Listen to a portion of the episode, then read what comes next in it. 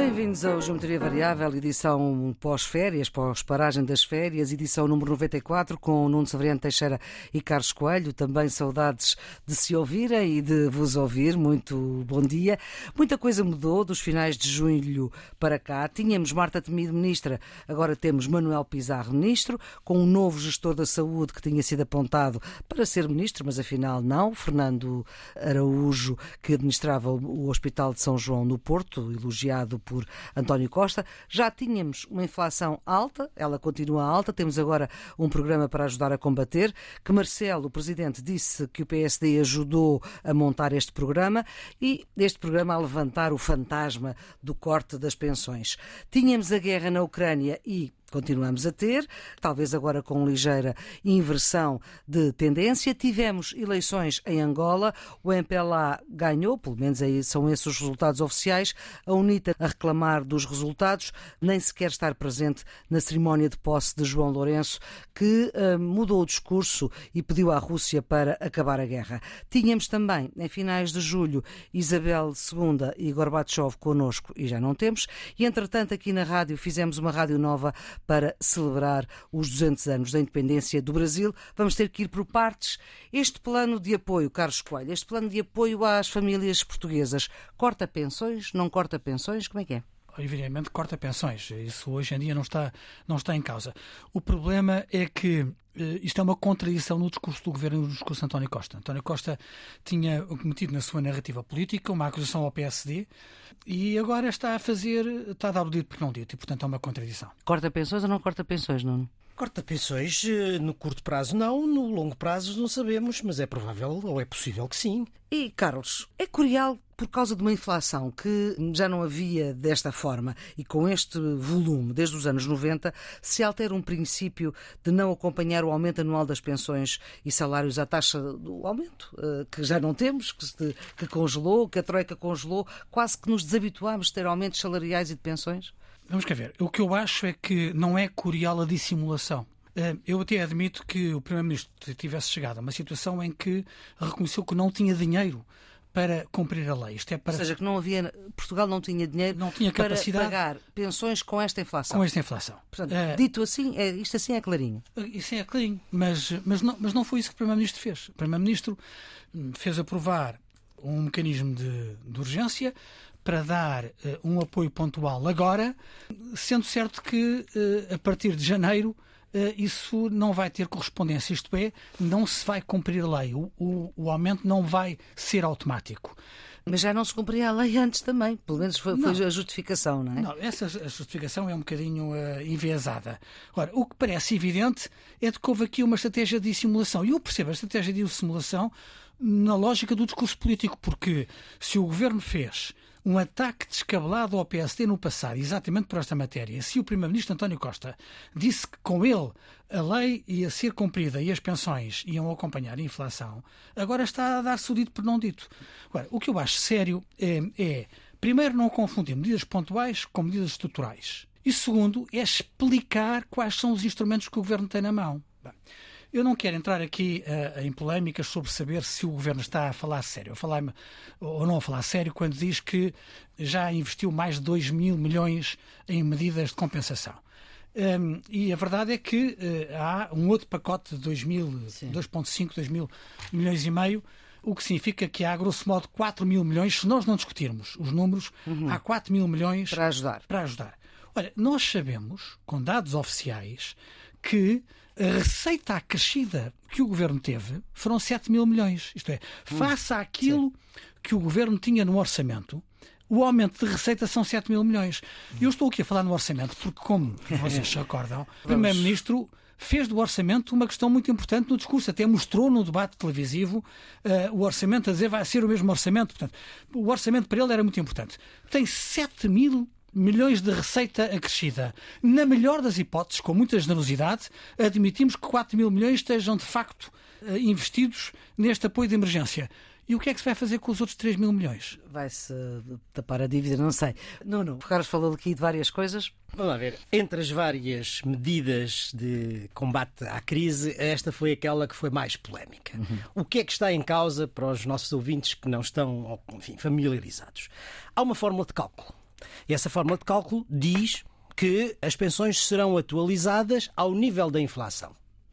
Se a inflação em 2023 fosse 10%, as pensões seriam aumentadas 10%. O que é que o governo diz? O governo diz: não, vou já aumentar metade desses 10%, ou seja, 5% em 2022, e em 2023 aumento os outros restantes 5%, ou seja, a outra metade. O governo não está a dar nem mais nem menos. Está a dar precisamente a mesma coisa, só que dividida em, dois, em duas partes. Esta é a questão que está clara.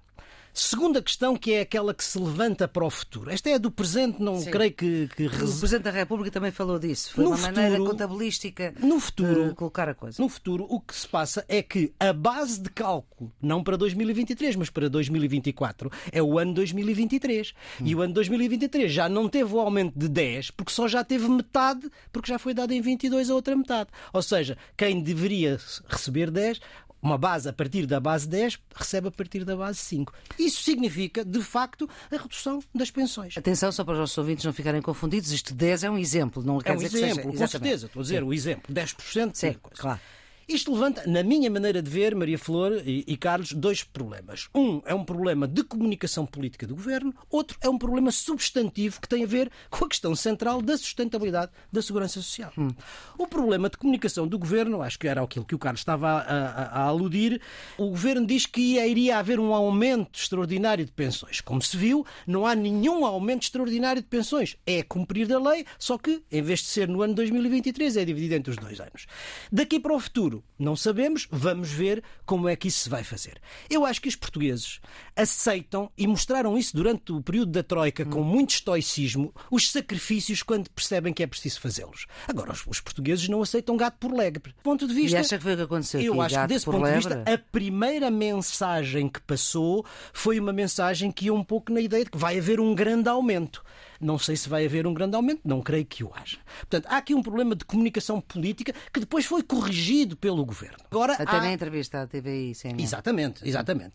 Agora, há o problema central. E o problema central é o problema da sustentabilidade da segurança social, que tem um aspecto técnico e tem um aspecto político. Que se houvesse, vamos lá ver, vou resumir, pelo menos ouvindo aquilo que o governo disse, é que se as pensões fossem atualizadas à taxa da inflação, em vez de termos uma segurança social que garantida durante 26 anos, passaria para 13 anos. Exatamente, é isso. Vamos ver. Este é um problema muito técnico e uh, eu não tenho competência para isso, mas fui ler algumas dos, alguns dos relatórios, um feito para a Fundação Gulbenkian e outro para a Fundação Francisco Manuel dos Santos, um do Francisco Franco e outro do Amigo Moreira, que acho que vale a pena uhum. para quem tiver interesse sobre isto. E basicamente o que se passa é o seguinte: são grandes tendências na Europa e, e tendências em Portugal. Primeiro, diminuição da população. Sim. Segundo, envelhecimento da população. Qual é o resultado disto? É que temos cada vez menos gente nova e cada vez gente mais velha. É Isso mais. tem um impacto enorme sobre a população ativa, ou seja, sobre o mercado de trabalho. O que é que isto quer dizer? Quer dizer que nós vamos ter daqui para o futuro cada vez mais gente a receber da, da, da Segurança Social e cada vez menos gente a pagar para a Segurança Social.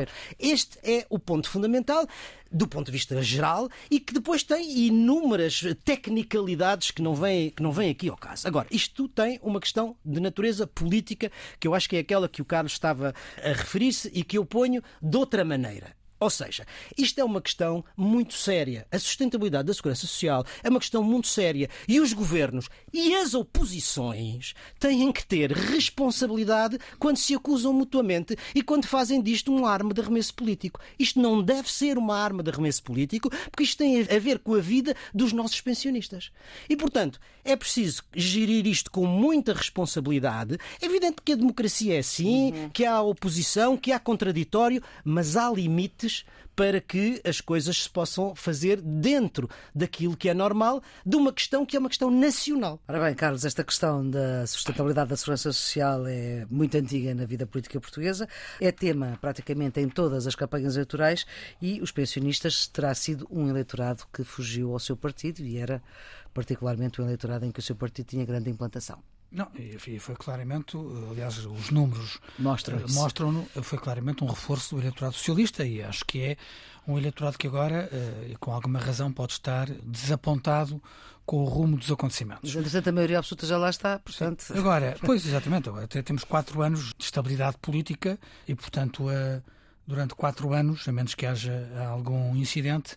Estes são os dados do jogo. Agora, eu queria voltar àquilo que o Nuno disse, que é, que é o debate mais sério, que é a questão da sustentabilidade da segurança social. Os dados de fundo nós conhecemos e conhecemos há muito tempo. Eu não tenho de presença o número com rigor, mas recordo-me que uh, o último estudo que eu vi, comparando a década de 60 com uh, os anos 2000, um estudo que tem mais tem 20 anos, a relação é que em 1960, em Portugal, havia mais de 10 ativos para um pensionista, uhum. isto é, mais de 10 pessoas a trabalhar um... para um beneficiário, e nos anos 2000, acho que não chegava a 1,5, era 1,4 de ativos, era 1,4 a trabalhar para um a receber.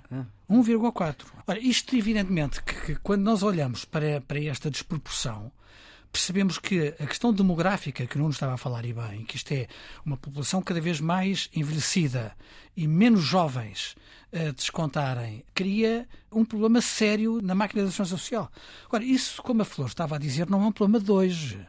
Não é um problema de hoje. E a verdade é que não houve nenhuma reforma séria da segurança social nos últimos anos. E, portanto, mas há a ideia de que a reforma de 2007 garantia. Sim, mas, mas, mas não garantiu. Mas não garantiu. É, é preciso perceber o seguinte, e é por isso que eu acho que quer o governo, quer a oposição, têm que ter muito cuidado quando usam isto do ponto de vista político. E que é o seguinte: a dinâmica da população, como o seu próprio nome diz, é dinâmica. E ela influencia o mercado de trabalho e influencia os contribuintes para a segurança social. O que é que isto quer dizer? Dizer? Quer dizer que a fórmula de cálculo que dá sustentabilidade à segurança social não é imutável ela vai evoluindo com a dinâmica das populações e, portanto, com a população ativa a contribuir para a segurança social. Portanto, não se pode achar que é um dado imutável. Uhum. Ela vai evoluindo e os governos, ou os, os responsáveis políticos, têm que ter o cuidado de ir adaptando essa fórmula à capacidade que a sustentabilidade da segurança social dá. E por isso mesmo, quem está na oposição também tem que ter a responsabilidade necessária, porque sabe que no dia em que estiver no poder não, não, vai ter o mesmo tipo eu, de problema. Eu, eu, eu, eu concordo que... que... as oposições têm que ser responsáveis, mas os governos também têm de ser. Os Com governos certeza. não podem, numa fase, usar o argumento porque dá jeito e depois, quando é necessário as soluções, ai Jesus, ai Jesus, venha daí a oposição mais, eh, mais para cá. Oh, Carlos, por isso é que eu estou a dizer governos e oposições. Oh, Carlos, uh, o Carlos deve saber isto. E o PSD ajuda ajudou ou não ajudou? Foi, foi Marcelo Rebelo de Sousa quem o disse. Foi o Presidente da República que disse. Eu acho que se não fosse a pressão da iniciativa do PSD pelo Portanto, ajudou. de emergência, nós não teríamos o governo a tomar iniciativas tão cedo. Portanto, eu creio que a pressão política, a pressão pública que o PSD colocou com a sua iniciativa obrigou o governo a acelerar as respostas. E eu, sob esse ponto de vista, acho que a análise do Presidente é correta. Agora, daí dizer que o PSD informou. Informou, quer dizer, deu forma. Deu forma. Sim. Não, eu acho que isso é, é um exagero, não, não, não iria tão longe. Pois, mas também se diz que com o PSD as pensões ainda cresciam menos. Com a proposta do PSD. O que não havia com a proposta do PSD era a dissimulação. E isso parece-me que é indiscutível. Eu acho que a palavra dissimulação talvez seja um bocadinho forte demais, Carlos. Não, não, não concordo que haja esse. Okay. Ah, no meu ponto de vista, houve um erro de comunicação Vocês política. Vocês estavam com saudades, falaram com Não, não, não. não. Acho que havia um, eh, eh, eh, havia um erro de comunicação Nuno, política que foi corrigido. O Nuno é um homem elegante e, portanto, chama-lhe um erro de comunicação política. o... E o Carlos, que é deselegantíssimo, não, toda não, a gente não, sabe. Até, no, no, limite, ele até pode ter razão, porque, quer dizer, claro. nenhum de nós está dentro das, da cabeça do governo para saber se isto foi deliberado ou se foi acidental. Uh, se Olha, foi deliberado... E a cabeça do governo agora dá-me jeito aqui. Ah, muito bem. Dá-me jeito essa, essa, a cabeça do governo, nomeadamente a cabeça do primeiro-ministro, para saber, e vou também começar por si, Carlos, gostou desta substituição de Marta Temido por Manuel Pizarro? A questão que está aqui colocada na cabeça do governo é, é um embaraço muito grande para o primeiro-ministro. Porquê? Ou nada muda na política e era apenas um problema de caras, sai uma ministra, entra um ministro, mas acha ou, que são iguais? Politicamente? Seguramente não são iguais, uhum. mas eh, ou muda, ou muda a política e percebe-se que a política do governo não é ditada pelo Primeiro-Ministro, é por quem está circunstancialmente à frente de cada pasta sectorial. E, portanto, há aqui um problema de saber se o Primeiro-Ministro assegura a continuidade e a coerência da, da política do governo ou se é cada ministro oh, oh, que Carlos, faz e o o Carlos conhece bem o Primeiro-Ministro, da sua experiência, o que é que lhe diz? Que resposta é que dá à sua pergunta? Não, eu acho que tendencialmente a política não será alterada, Hum. mas sob esse ponto de vista significa que vai haver uma, uma desilusão nas hostes socialistas e no país em geral, porque, mas independentemente das razões objetivas que levaram ao encher da panela, se quisermos, e portanto a decisão de Marta Temida eh, sair foi uma Ela disse que deixou de ter condições. Isso, Isso... Ok, foram, foram, foi um acontecimento trágico eh, que, que a morte de uma grávida a caminho do hospital que teve um impacto Isso é a gota d'água, mas deixou de grande. ter condições. Com, com certeza, mas, mas eu Portanto, acho havia alguém que não lhe estava a dar condições. não, eu, eu, eu acho que foi a gota d'água. Houve um conjunto de, de casos, situações nas urgências, eh, insatisfação no acesso aos serviços públicos, eh, que levou a que aquilo fosse a gota d'água. Para mim, isso é, isso é evidente.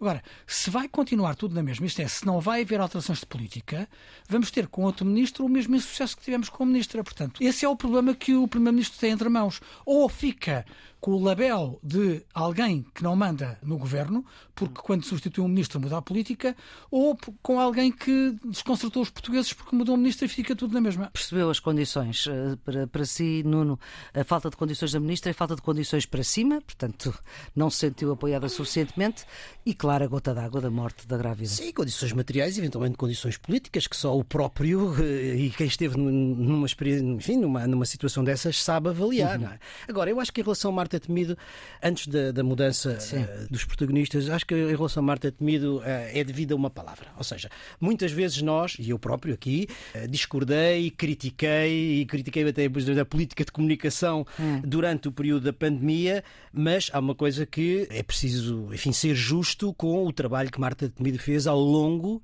do período da pandemia.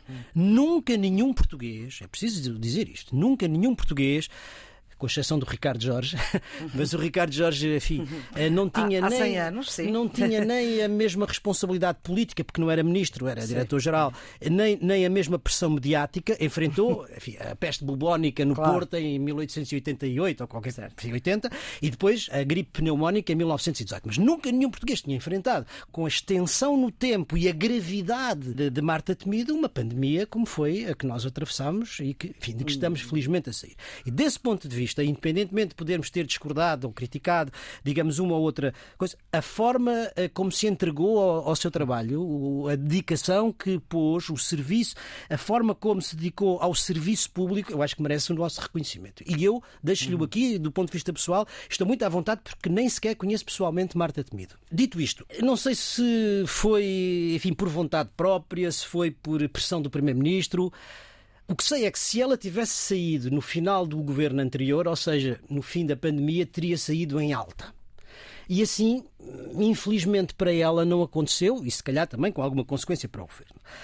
Agora, relativamente à, à nova equipa, muda ou não muda eh, a sua Temos já pergunta? dois secretários de Estado, é o mesmo que havia, mas agora há um para a saúde e outra para a promoção da saúde. Maria Flor, quer dizer, o governo é o mesmo, o primeiro-ministro é o mesmo, o programa de governo é o mesmo. Não vejo que, do ponto de vista dos princípios políticos orientadores do, do governo, haja uma alteração substancial. Agora, isso não quer dizer, e a mim parece-me que pode ocorrer, que não haja alteração no estilo.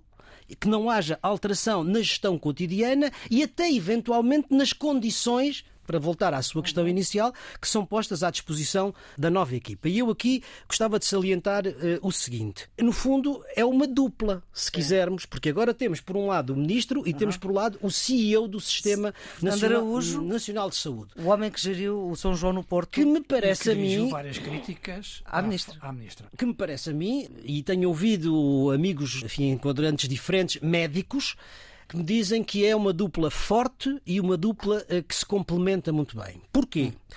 Porque o ministro tem peso político e porque o CEO tem capacidade, credibilidade técnica e é reconhecido como tal. Se esta dupla funcionar, portanto, Manuel Pizarro enfim, tem um peso partidário na, na, na Claro, Federação evidente, do Porto, sim. evidente, de peso político próprio, não é? Conhece o, conhece o Ministério, foi secretário de Estado e, portanto, tem experiência governativa. Eu bem me lembro dos tempos em que, enfim, tivemos no mesmo governo. E Fernando Araújo é, todos o dizem, embora sendo médico, eh, um gestor de, de topo, digamos assim, na área da saúde, que é reconhecido por toda a gente, sobretudo pelo trabalho que ter feito no, no São João. E, portanto, a minha ideia, a minha suposição é que se esta dupla com credibilidade técnica e com peso político funcionar, eh, ser-lhe dadas as condições para poder, para poder governar. Carlos. Não tenho nada a contrariar aquilo que o Nuno acabou de dizer. Acho que, que é uma dupla que pode funcionar bem. Agora, não deixa de ser sintomático aquilo que o Nuno sublinhou sobre o peso político do Manuel Pizarro. Na prática, nós estamos a assistir a uma circunstância em que as pessoas que António Costa foi buscar à sociedade civil que não tem peso no partido estão praticamente desaparecidas no governo. Onde é que está António Costa Silva? Onde é que está Elvira Fortunato? Onde é que está a Ministra da Justiça?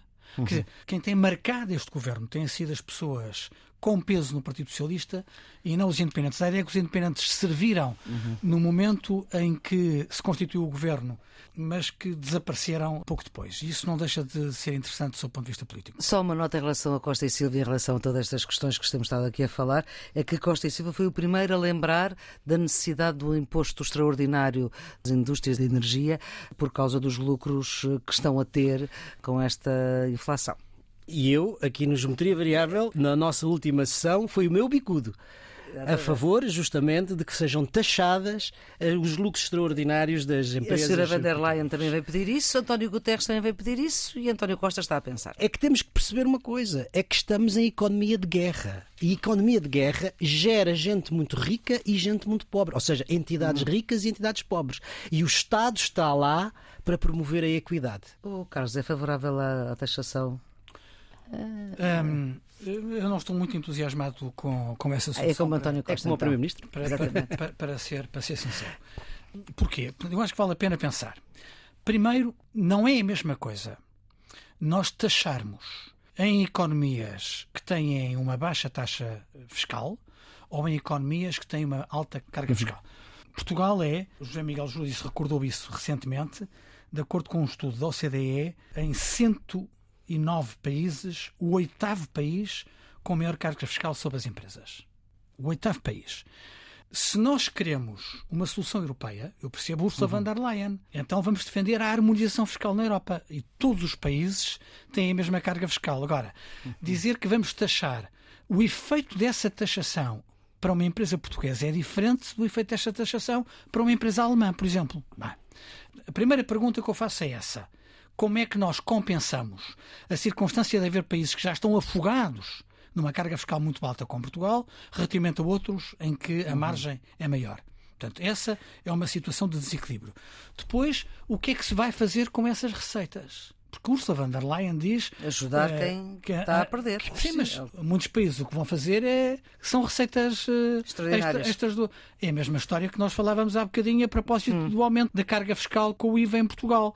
Nós temos 7 mil milhões e aparentemente isso está a enriquecer os, os cofres do Estado. Bem, para, para, fechar, para fechar, eu acho que é só preciso uma precisão. É que não estamos a falar em subida de impostos para as famílias e para as empresas em geral. Estamos a falar para o segmento particular que está a ter lucros extraordinários que não advêm nem da sua competitividade, nem do seu investimento, nem de nenhum mérito próprio. Advêm da situação da conjuntura de guerra e que está a gerar, ao mesmo tempo, pobreza noutras áreas e, portanto, circunscrito, ajuda... portanto, era um imposto relâmpago, digamos assim. Exatamente, circunscrito no tempo e no segmento oh, ao qual se aplica. Oh, oh, oh, não, eu até simpatizo com, com, com a ideia, mas quer dizer, como é que nós definimos o que são lucros extraordinários? Por exemplo, eh, nós assistimos durante a pandemia do Covid a um aumento de receitas das distribuidoras, das Amazons, etc. Não houve nenhuma taxação extraordinária dos lucros que, objetivamente, essas empresas tiveram a mais durante o Covid. Não faria não. nada mal que tivesse sentido. O, e, se, se amanhã outras empresas tiverem uh, lucros que nós consideramos excessivos. Quer dizer, como é que se definem o que são lucros, lucros excessivos numa economia de, de mercado? Ah, é ver quanto é que foi o lucro no ano anterior e ver quanto é que foi agora. Mas isso é uma economia planificada. Ou, não, ou, também não é. Bom, não é. se calhar vamos ter que falar disso.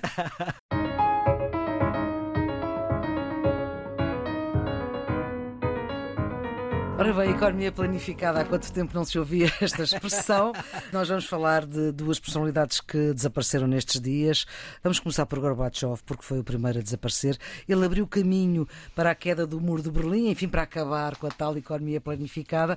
Foi maltratado em vida, a história vai reservar-lhe outro, outro papel, dono? Não foi maltratado em vida no plano genérico, não é? No Ocidente foi sempre muito hum. uh, apreciada a sua ação. No fundo, uh, Gorbachev aquilo que tem foi uma transição suave e que eh, não Era Stroika, Glasnost. Stroika, Glasnost.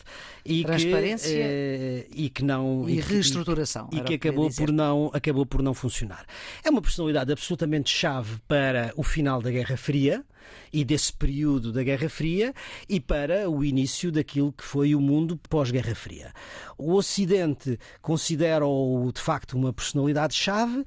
Putin entende que ele é o grande responsável político pela maior tragédia geopolítica que aconteceu à, União, à Rússia e que é o fim da, da União Soviética. Eu acho que a história vai prestar-lhe justiça. Putin só lhe deixou um ramo de cravos vermelhos, vá lá, mas não foi aos funerais. Carlos. Eh, evidentemente que eh, no momento da, da morte, eh, Gorbachev, no seu país, é um nome que quiseram esquecer. No PCP também? no PCP também. Exatamente. e a Rainha Isabel tem um impacto no mundo inteiro muito, muito diferente. Portanto, eu acho que os dois vão ficar na história, mas no momento do seu desaparecimento físico, a emoção que rodeia a Rainha Isabel é totalmente diferente da, daquela que rodeou Gorbachev. A Rainha Isabel II é um caso extraordinário de um reinado que dura 70 anos, eu acho que só superado pela Rainha Vitória, se a memória agora me não falha, e foi um fator, eh, ao mesmo tempo, de unidade e de estabilidade no Reino Unido. De estabilidade porquê? Porque a rainha, ao, ao, reinar 70 anos, desde a década de 50 até hoje, atravessa vários períodos ou vários ciclos da história do Reino Unido. Ela está ainda a reinar, ou já reina, melhor dito, com uh, o Reino Unido Imperial, preside, ou não preside, mas reina com a, a, descolonização e o fim do Império Britânico, assiste ao fecho desse ciclo tem um papel importante na criação do ciclo seguinte, que é o ciclo da Commonwealth que ela, aliás, ajuda, favorece e cria essa prioridade da relação do Reino Unido com a Commonwealth. Ela continua a reinar quando a Commonwealth ou a prioridade da Commonwealth deixa de estar no topo para ser a da integração europeia, nos anos 70, 73, quando a, o Reino Unido adere à então Comunidade Económica Europeia, não é? Depois assiste ao Brexit, e ao princípio daquilo a que o primeiro-ministro de então, Boris Johnson, chamou o Global Britain, é? Portanto, a rainha é um fator de estabilidade ao longo destes 70 anos em que há quatro ou cinco diferentes ciclos da vida do Reino Unido. Uhum. E depois eu acho que ela é também, ou foi também, um fator de unidade. Um fator de unidade e, sobretudo, nos últimos, nos últimos tempos, num país em que tem pelo menos quatro nações, Gales, Escócia, Inglaterra e, e Irlanda do Norte, a rainha é indiscutivelmente um fator de estabilidade e vimos momentos críticos em que, sobretudo, a Escócia procurou pelo referendo de independência e, sem dúvida nenhuma, a rainha foi um fator, um fator também de, de unidade. O que é que se discute hoje? Discute-se o papel da rainha e da, e da coroa eh, na questão do Império Britânico e na questão do colonialismo. Isto está na moda dos, uhum. dos pós-coloniais, com ideias e com, com posições diferentes, mas indiscutivelmente, e isto eu gostava de sublinhar, a rainha preenchia, do ponto de vista simbólico, uma imagem de um conjunto de ideias e, sobretudo, de um conjunto de valores que hoje estão um pouco em desuso. O valor do serviço, o valor do sacrifício, o valor do serviço eh, público, do serviço público a, a, a constante da vida mais mais, mais clara, mais, mais evidente uhum. da vida dela, foi o sacrifício da vida privada em função do interesse público. Eu acho que a rainha eh, tinha um grau de simpatia que ultrapassava a apreciação relativamente ao regime. Isto, uhum. O que é que eu quero dizer com isto? Quer dizer que o grau de simpatia que a Rainha Isabel beneficiava pode não ser transferível para, para o seu filho. Carlos, ainda estamos nas Ezequias, já está a ser atacado por manifestações públicas eh, de desagrado com o seu staff, por eh, despedimentos massivos na Clarence House, onde residiam príncipes de Gales, e por uh, um surto de ameaças de países que querem deixar a monarquia para passarem a ser república. Mantém-se na Commonwealth, Não, mas, mas mas, mas- repúblicas. mas sem eh, reconhecer no rei de Inglaterra o chefe de Estado. O primeiro-ministro da Antigua e Barbuda, Gaston Brown, anunciou a intenção de convocar um referendo nos próximos três anos para passar para um sistema republicano. O governo da Jamaica, com o primeiro-ministro Andrew Holness, disse o mesmo. O primeiro-ministro da Austrália, Anthony Albanese, disse que quer fazer um referendo para tornar o seu país uma república, embora admita que não seja antes de 2025. E, eh, no caso da Nova Zelândia, a primeira-ministra Jacinta Ardern eh, disse que apoiava a transição do seu país para uma república, embora tenha afirmado que não promoverá essa mudança durante o seu governo. Se nós recordarmos que o Príncipe Carlos, en- enquanto ainda Príncipe de Gales, em 2021, portanto, o ano passado, esteve em Barbados, na cerimónia em que abandonaram a monarquia para abraçar a República, nós podemos antecipar um início de funções do rei Carlos III Com muitas cerimónias com dessas. muitas cerimónias destas, com muitos países a abandonarem. E, portanto, Carlos III pode não começar da melhor maneira o seu reinado, porque, repito, há um grau de simpatia que, que rodeava a rainha, Rainha que não rodeia não ao é filho, transferível não é? para o filho. É, a rainha foi, foi sempre muito consensual. Eh, Eu acho que naqueles 70 anos do seu reinado só houve dois momentos históricos Complicado. em que ela hesitou e que foi notada a sua ausência. Foi na crise dos mineiros de Aberdeen e foi depois na morte da princesa, da princesa Diana, onde, aliás, de, de resto, Tony Blair teve um papel muito importante para convencer a rainha. Foram precisos a- cinco a dias para- para a senhora aparecer. Exatamente. Isso viu-se bem naquela série do The Crown.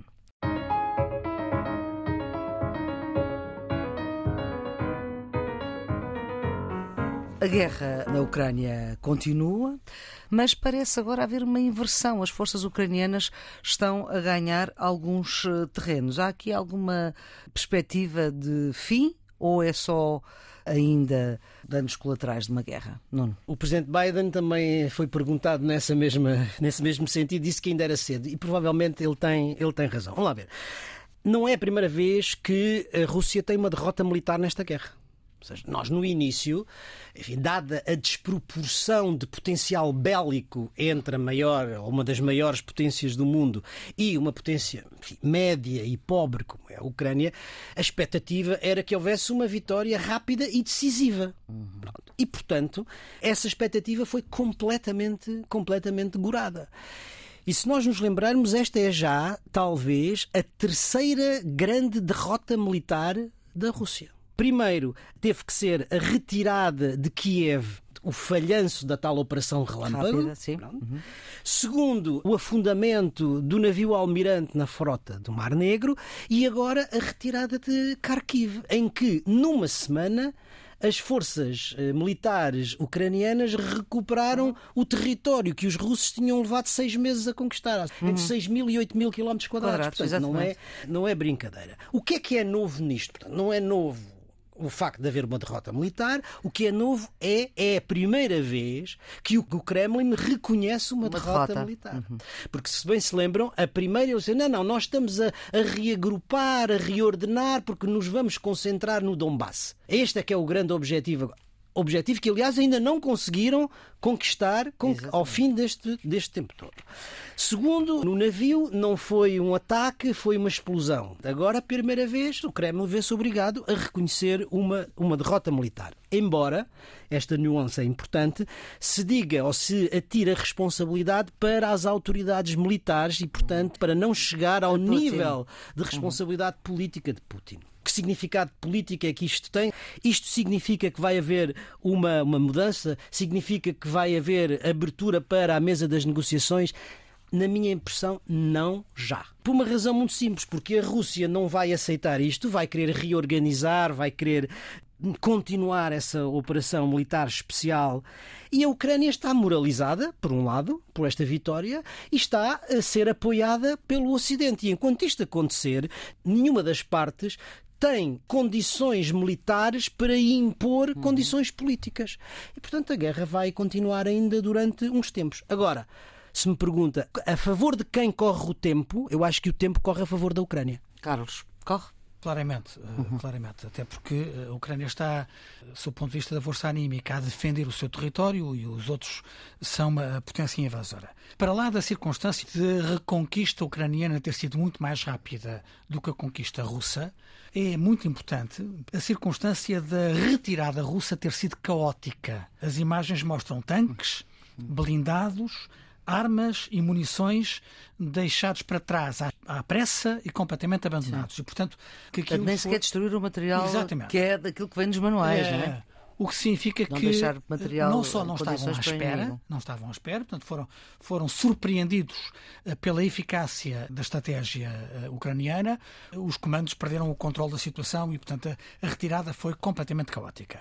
E isso levanta um problema de responsabilização da hierarquia russa. Aliás, fala-se que o Ministro da Defesa caiu em desgraça, uhum. que há generais a serem substituídos todas as semanas, e se juntarmos a isso os sintomas do aumento da repressão. Por exemplo, houve o Conselho Municipal de São Petersburgo que aprovou uma moção eh, contra Putin. Já há eh, autarcas a serem multados uhum. e outros a serem chamados em tribunal e diz que o tribunal vai uh, fazer a cassação do mandato de todos os autarcas que uh, tomaram uma posição contra, contra Putin. Portanto, isto significa que depois do porta-voz do Kremlin ter dito uhum. que eles tinham que ter cuidado porque Exatamente. havia uh, linha muito fina entre o pluralismo e as decisões antipatrióticas e, portanto, a linha fina já, já foi ultrapassada porque Sim. só falta metê-los na cadeia, o resto já, já foram multados, vão perder o mandato, um, só resta colocá-los na cadeia. Claramente está a aumentar a repressão na Rússia e a sensação de total eh, desgoverno da elite militar. O que também não é bom para Putin. Putin começa a ser criticado pelos dois lados, que é pelo lado de quem acha que a iniciativa da guerra contra a Ucrânia foi temerária e irresponsável, que é a tese do Conselho Municipal de São Petersburgo, quer por aqueles que consideram que Putin está a ser demasiado brando, que já devia ter aprovado a lei marcial e que estão a pedir atitudes mais musculadas ao Exército Vermelho. Alguns incluindo a mobilização geral. Alguns incluindo a mobilização geral.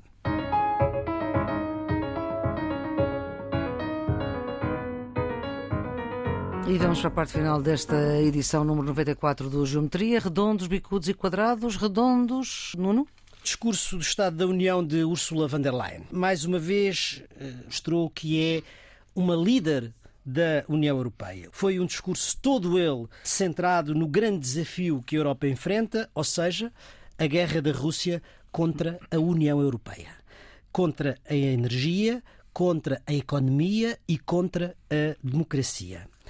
Embora eh, no seu discurso não houvesse referência à defesa, o que eu achei, apesar de tudo, estranho, ela apresentou medidas concretas para enfrentar a crise energética, a crise económica e abriu um pouco mais a porta à Ucrânia com as negociações relativas ao mercado único. Mais importante do que tudo isso foi um discurso claramente na defesa dos valores europeus e na certeza que eu achei interessante de que Putin vai fracassar e uhum. que a Ucrânia e a Europa vão prevalecer. Para lá da imagem de estar vestida de amarelo e, e azul. azul. E a senhora van der Leyen, que volta a estar em Kiev esta semana. Carlos, o seu redondo? Exatamente o mesmo. Queria sublinhar a presença da primeira-dama da Ucrânia na cerimónia, a expressão de total solidariedade sete meses depois do abertura da guerra, mas sobretudo os compromissos de Ursula von der Leyen a matéria de combate à inflação, da criação do Banco Europeu de Hidrogênio, uhum. do reforço do mecanismo europeu de proteção civil e da revisão das regras de governação económica.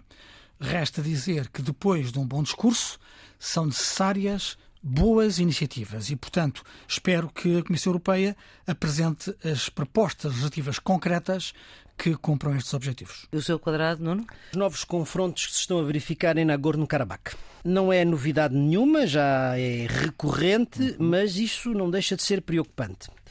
O regresso dos confrontos entre a Arménia e o Azerbaijão sobre o território disputado de Nagorno-Karabakh já provocaram a morte de 49 soldados arménios, mas, sobretudo, fazem regressar o espectro da escalada, que é ainda mais preocupante quando a Rússia apoia a Arménia e a Turquia apoia o Azerbaijão. Num contexto de guerra, é uma preocupação que com certeza vamos ter que acompanhar. Quadrado, Carlos? A tomada de posse de João Lourenço como presidente de Angola, depois de eleições legislativas marcadas pela polémica e por acusações sérias de fraude eleitoral. O MPLA venceu estas eleições, no entanto, tiveram demasiados incidentes, ainda para mais documentados, que mancharam o ato eleitoral que era necessário garantir como transparente. Vimos imagens de detenções, de caos nas secções de voto e de confusão total em alguns círculos. Ainda assim, os resultados têm vindo a ser reconhecidos pela comunidade internacional Sim. e a própria UNITA, que se tem destacado por reivindicar a vitória nas eleições, já assumiu que os seus eleitos tomarão posse. Não acontece como em 92. Esperemos que num Parlamento mais diverso e com uma oposição forte, Angola possa conhecer um novo tempo de debate democrático e de compromisso para melhorar o futuro deste país, que é irmão de Portugal. Carlos, o seu bicudo? O anúncio que o governo fez de encarar a reprivatização da TAP. Como estamos recordados, uhum. este governo fez a renacionalização da TAP, mantendo uma clara divergência relativamente ao governo do PSD.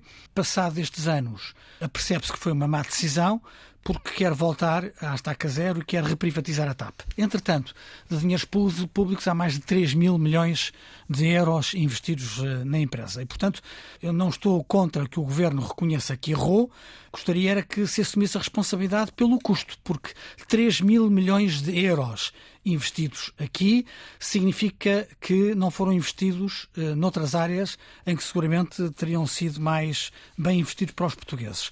Quero saber quem é que vai assumir responsabilidade por este erro. Meu bicudo vai para as inundações no Paquistão. António Guterres disse-o de uma forma muito clara. É uma carnificina climática. É uma área inundada que corresponde a três vezes o território português. São cerca de 1.400 mortos milhões de pessoas sem casa. O Paquistão é a face visível das consequências das alterações climáticas. Os alertas estão por todo o lado. São os incêndios, as uhum. secas, uhum. as inundações. Nós, Portugal, que o digamos, não é? Sim. Só não vê quem não quer. E, portanto, o sacrifício do Paquistão sirva para que não se tarde mais em agir contra as alterações climáticas. Eu acho que não tem toda a razão, só queria dizer que fiquei verdadeiramente horrorizado quando vi imagens de caminhões com ajuda alimentar da Índia para o Paquistão a serem parados na fronteira com os bens alimentares a serem destruídos porque as milícias paquistanesas dizem que não querem aceitar ajuda dos infiéis. A rivalidade entre esses dois países, entre a Índia países. e o Paquistão, também foi assim quando foi da independência, no final dos anos 40. 48. Uh, pistas de fim de semana, Carlos. São os 120 anos da revista Brutéria, assinala-se em setembro esta efeméride. Uhum. Este ano é comemorada com um ciclo de eventos culturais durante este fim de semana exposições, eh, conferências. A sugestão é, por isso, a participação deste ciclo de iniciativas. Creio que todos serão bem-vindos ao número 3 da Rua São Pedro de Alcântara. A minha sugestão para esta semana é de leitura e é um livro chamado Ambição. Duplicar o PIB em 20 anos. Publicado pela SEDES, com a coordenação de Álvaro Beleza e de Abel Mateus. A SEDES fez 50 anos, e para comemorar os seus 50 mais anos. Mais antiga que o 25 de Abril. Mais antiga que o 25 de Abril, naturalmente. Teve, claro, aliás, um claro, papel importante, importante durante esses últimos anos do regime autoritário. E a sua nova direção, direção dinâmica de, de Álvaro Beleza, desenvolveu um trabalho coletivo que resultou na publicação desta obra, que agora apresenta uma visão estratégica para Portugal. Aliás, o Carlos e eu próprio, modestamente, tivemos a oportunidade também de participar, participar. no Congresso das Sedes. Ora bem, num país país onde o pensamento e o planeamento estratégico são muito deficitários, este livro só por isso já valia. Mas vale porque tem 57 medidas para reformar o país numa perspectiva política moderada e centrista. Mais importante ainda do que isso é a ambição que traduz. A ambição que é, no fundo, procurar contribuir para um desígnio nacional. Nós já tivemos muitos, o. Império, a Europa, o Euro. O país precisa de um desígnio nacional e eu acho que esta pode ser eh, uma boa contribuição para isso. Muito bem, vamos ver se é seguido ou não. Chegamos assim ao fim desta edição número 94 do Geometria Variável. Os cuidados de emissão foram de João Carrasco, a produção foi de Ana Fernandes, Junto Severino Teixeira e Carlos Coelho voltam para a semana para analisar aquilo que interessa reter, a edição Maria Flor Pedroso. Voltamos para a semana então. Tenham uma ótima semana.